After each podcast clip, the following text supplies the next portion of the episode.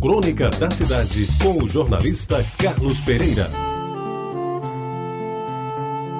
Amigos ouvintes da Retabajara, no dia 14 de dezembro de 1979, olhe que no dia 14 deste ano já se foram vários anos. Então eu escrevi e publiquei na minha coluna do jornal um bilhete para um menino chamado Maurício que naquele dia completava quatro anos. Entre outras coisas, dizia o bilhete: Caro Maurício, Escrevo-te este bilhete quando chegas aos quatro anos. Só que não sei que não o lerás agora, pois ainda não alcançaste as primeiras letras. Antes prefiro-te assim, participante de um mundo de ilusões, brinquedos e guloseimas. Mas como vais crescer e Deus haverá de dar saúde e força para ultrapassares todos os difíceis obstáculos que te vão aparecer pela frente? Peço-te que o leias ao completar os 25 anos, quando este velho mundo estiver virando o século. Até lá, muita coisa vai acontecer comigo, contigo e com todos os nossos parentes ou não, amigos ou não. Todos haverão de ter alegrias e também sofrer os horrores deste final de século. Desculpa, Maurício, se não te passo uma mensagem de otimismo, vais ver bem que eu tinha razão para tanto. E o que eu te digo hoje, o faço com o realismo de quem já passou dos 40 e que jamais há de saber como estará no limiar do novo século, se até lá conseguir chegar. Espero que os teus últimos 20 anos tenham sido felizes e movimentados como foram os quatro primeiros anos da tua vida.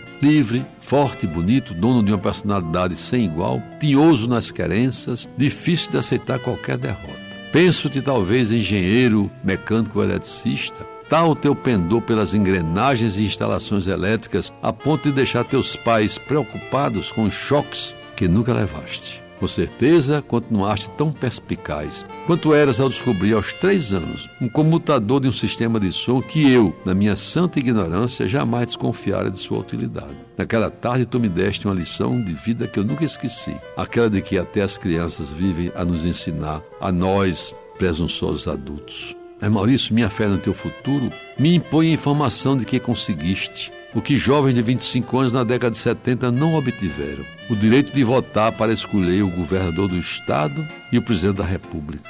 E se isto aconteceu, espero que tenhas votado bem, de livre consciência, pois isso é o que se espera de quem exercita um direito tão sagrado e que me foi tantas vezes subtraído. Meus amigos, no começo do ano 2000, isto é, há 19 anos, quase 20, voltei a escrever a Maurício e lhe disse: Agora, quando se inaugura um novo século, na tua juventude de 25 anos, espero que cultives cada vez mais a solidariedade, este terno sentimento que no século passado esteve ameaçado de extinção e que num próximo, quem sabe, nem exista mais. E meu querido Maurício, se eu tivesse um jardim, te daria um ramalhete repleto de rosas, dálias e begônias, para que tu pudesses repensar junto aos teus Quanto é bela a natureza! Esta incrível natureza que nos fez, nos tolera e um dia nos levará para sempre. Anteontem, dia 14 de dezembro de 2019, depois de 40 anos, algumas constatações. Primeira, continuo vivo, graças a Deus, apesar dos sacrifícios que a vida me impôs. Segunda,